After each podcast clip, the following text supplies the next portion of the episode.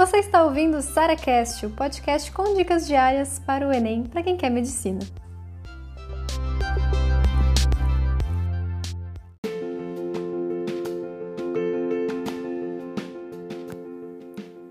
Você sente que está estagnado nos seus resultados? Seu simulado não aumenta mais. Você estuda, estuda, estuda e parece que você não consegue acertar mais questões, não, não sai ali dos 60%, dos 70%. Então tá, tá um negócio super empacado.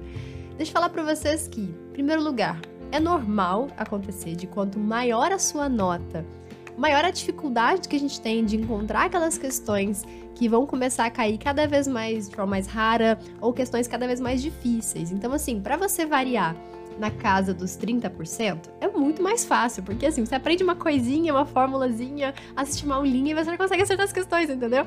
Mas quanto maior a sua nota, quanto maior já o seu número de acertos, mais difícil é aumentar mais aquele pouquinho, entendeu? Então, o primeiro ponto é normal. Porém, porém, porém, porém, tem gente que tá estagnado por um motivo muito claro também, que isso sim é um problema na preparação. Então, assim, por um lado, é, é normal de você encontrar mais dificuldade para evoluir quanto mais avançado você estiver, mas o que não pode ficar parado para sempre, que é uma coisa que acontece com muita gente, que bate na trave.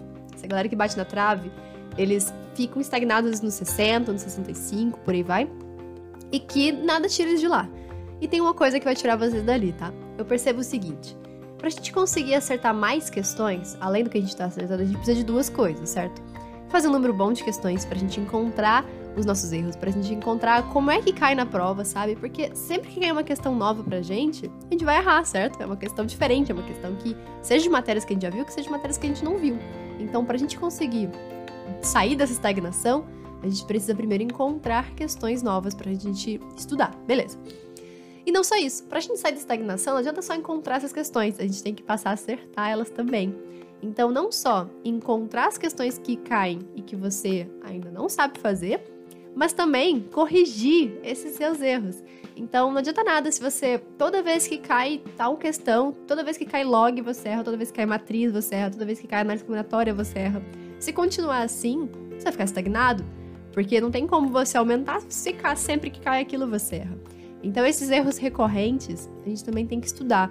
Então o foco para sair da estagnação não é mais aula, pelo amor de Deus, né, gente? Vai ficar mais estagnado ainda. É mais questões.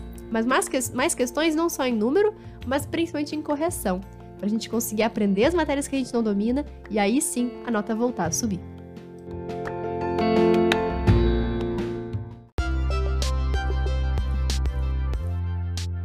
Você ouviu mais um SaraCast, o podcast com dicas diárias para o Enem.